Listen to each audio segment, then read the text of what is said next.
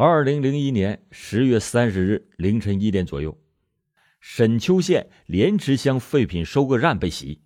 这家收购站东西一排六间瓦房，而且用砖头围拉起了一个大院收购的废品就堆放在院内。为了车辆的出入方便，院子面向东边大路的出口竟然没有装门，院子通向室内的门也是敞开着的。主人童爱华就睡在院子门口的一张床上，凶手先是用钝器击伤其头部，然后又用锐器切开了他的脖子。他的妻子郑俊敏死在西边的一间屋内的床上，尸体被凶手残忍的焚烧了。经过尸检，其颈部有多处的刀伤。仅隔一天，十一月一日凌晨一点左右。沈丘县刘店镇崔大桥废品收购站一家三口又被杀害。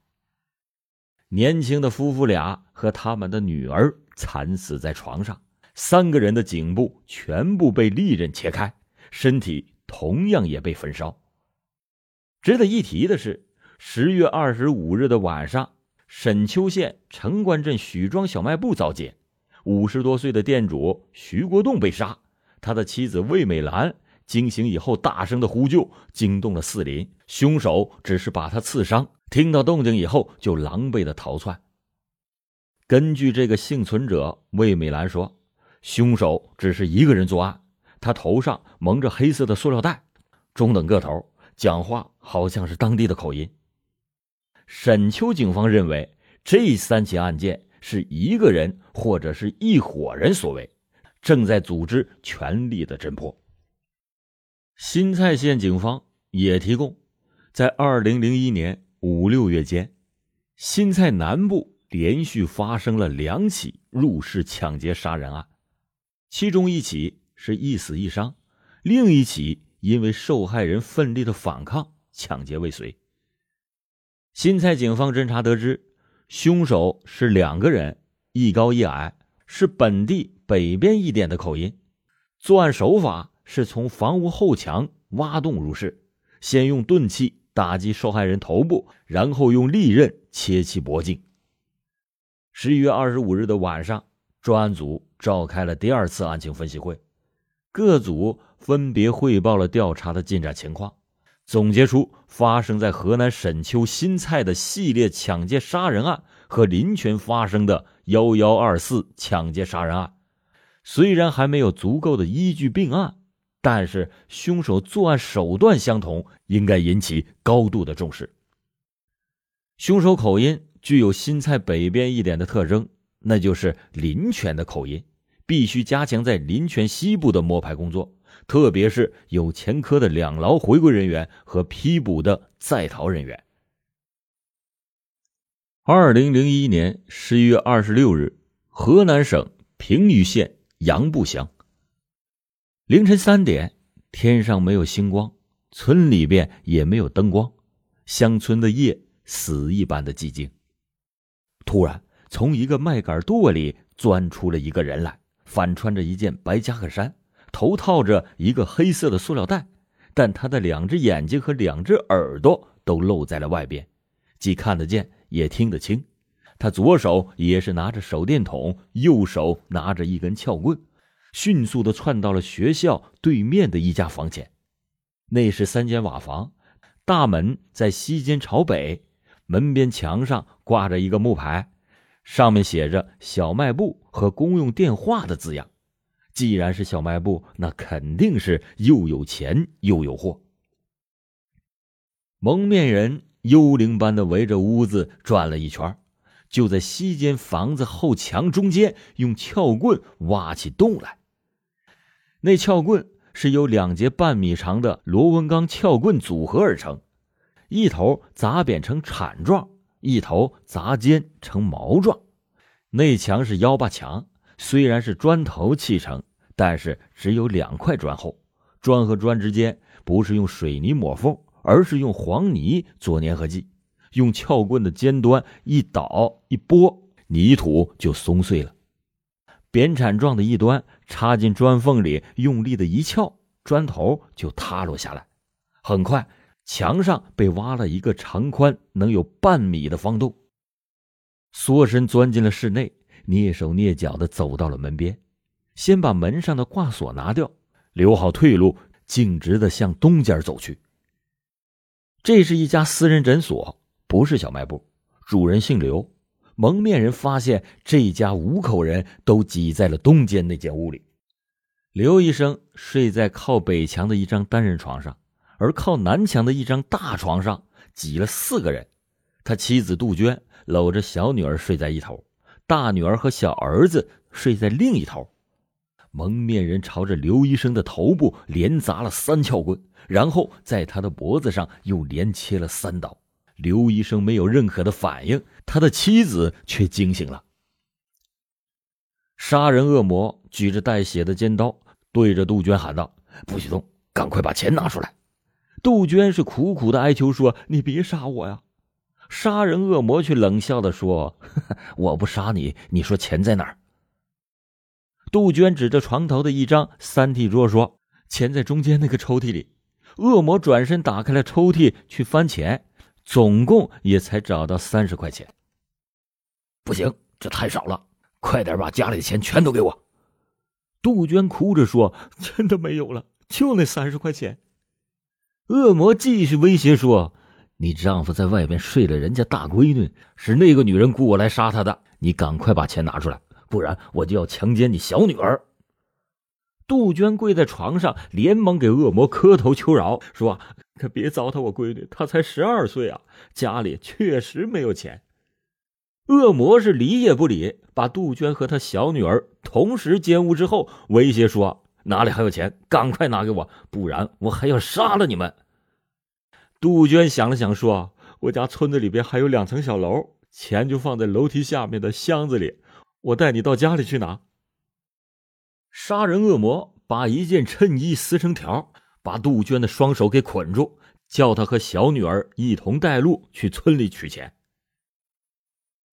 杜鹃的小女儿说：“我下身淌血了，肚子疼，走不动。”恶魔就把杜鹃的大女儿叫了起来，叫他们娘俩一同带路。这个诊所距离村里能有一里地。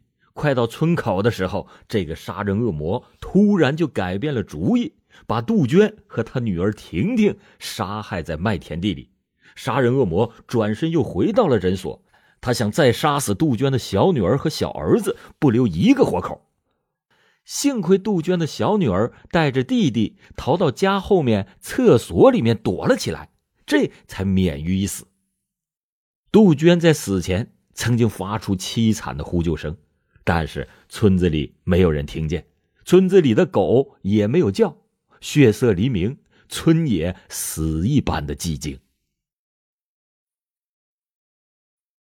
二十六日上午九点，公安局接到报警信息：凌晨三点左右，杨步乡发生一起入室抢劫杀人案，个体医生刘某一家三口被杀。幺幺二四血案与幺幺二六血案之间仅仅。隔了一天，凶手就连杀了五条人命，这让人很难相信这是同一伙人所为，更不敢相信这是同一个人所为。但是这两起案件又极有可能是同一伙人所为。此时，平舆县领导和驻马店市公安局分管刑侦的负责民警都已经在现场紧张的工作着。现场勘查。发现三名受害者和王运民夫妇一样，头部都有钝器伤，颈部和胸部都有锐器伤。刘某的头部被钝器击伤以外，也有 Y 型的伤痕，并且伴有间隙为零点八厘米等距离的表皮脱落，而且颈部致命的一处刀伤深度同为五公分，这就足以表明这两起血案的凶手使用的是。同一种凶器，在凶手挖洞的地方发现了一只完整的鞋印凶手鞋印的花纹清晰可见，是标准的除号型，这与妙岔发现的鞋脚印的花纹完全一致。为什么被害者头部被钝器击伤会出现等距离的表皮脱落呢？侦查员走访了幺幺二六血案的幸存者，那个惨遭蹂躏而后又带着弟弟机敏脱身的小女孩，告诉警察说，凶手使用的是螺纹钢撬棍。这样答案就有了。螺纹钢的螺纹是等距离的，受害者伤处表面脱落当然也是等距离的。螺纹钢的螺纹是旋转的，伤痕自然就是 Y 形。另外，受害者还提供了凶手的体貌特征。没有人会料到，杀人恶魔作案以后避开公路，迅速的沿着麦地向西逃离现场。又绕道去了平舆县城，在一家私人小旅馆蒙头睡了一觉。午饭之后，他斗胆乘坐公共汽车，又去了杨步，挤在围观的群众中看了足足有十多分钟。他看到一个警察蹲在洞口摆弄着石膏的时候，他懂得那是在踏鞋印，情不自禁的就看了看自己脚上的鞋子，转身。匆匆的离开了现场。当天晚上，临泉县公安局专案人员召开了第三次案情分析会。平舆刚发生的这一起案件和临泉前天发生的案件可以串并，已经是毫无疑问。实际上，发生在新蔡、沈丘等地的案件也应该串并考虑。这个穷凶极恶的犯罪团伙可能是两到三人。为首的那个杀人恶魔，有时独立作案，有时会纠集同伙共同作案。在摸排犯罪嫌疑人的时候，更把新蔡警方提供的信息和平舆受害人的指控综合起来分析。会议除了研究侦查措施之外，还决定召开派出所长工作会议，在全县的范围内开展摸排犯罪嫌疑人和加强防范的群攻群防活动。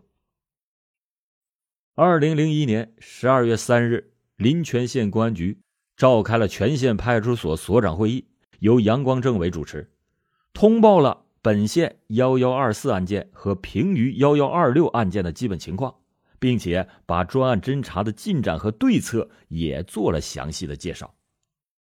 很快，十二月十二日，专案侦查人员查找除号花纹底皮鞋的厂家和销售市场，终于有了结果。他们在河南省正阳县明岗镇发现了两家卖这种皮鞋的个体商贩，而这种除号底花纹的皮鞋就是当地一家皮鞋厂生产的。侦破工作开展半个月以来，专案人员先后查遍了豫皖两省的十二个县城和九十八个集镇，走访卖鞋的商店摊点达八百多家。这一可喜的进展，就像一把钥匙，迅速的打开了专案人员的信息库。大家此时同时想起了一个团伙和一个人来。这个团伙就是以曹殿龙为首的特大系列杀人、抢劫、强奸、盗窃犯罪集团。这帮恶贯满盈的歹徒，在临泉路段曾经猖狂的作案一百多起，猖狂的时候每天一起。抢杀奸盗，搅得半个临泉县是不得安宁。这个带有黑社会性质的团伙，一九九九年夏天被临泉县公安机关给摧毁了。曹殿龙等九名主犯已经被执行了枪决，但是仍然有三名参与杀人的要犯在逃，其中被通缉的第三号逃犯罗小丹就是河南正阳人。由于除号花纹底皮鞋产销都是在正阳，曹殿龙一案的三名在逃犯自然而然的引起了临泉警方的高度重视。正阳警方查证，罗小丹一直在逃，而且老婆孩子全都带走了，两年多来断绝了与家庭和亲友的一切联系，至今是去向不明。罗小丹为首作案。或者是参与作案的可能性已经是不太大了。曹殿龙一案的第二号通缉在逃犯叫骆连顺，这个人在二零零一年六月二十一日已经在临泉落网。这是临泉警方追逃专项斗争中的一个重大成果。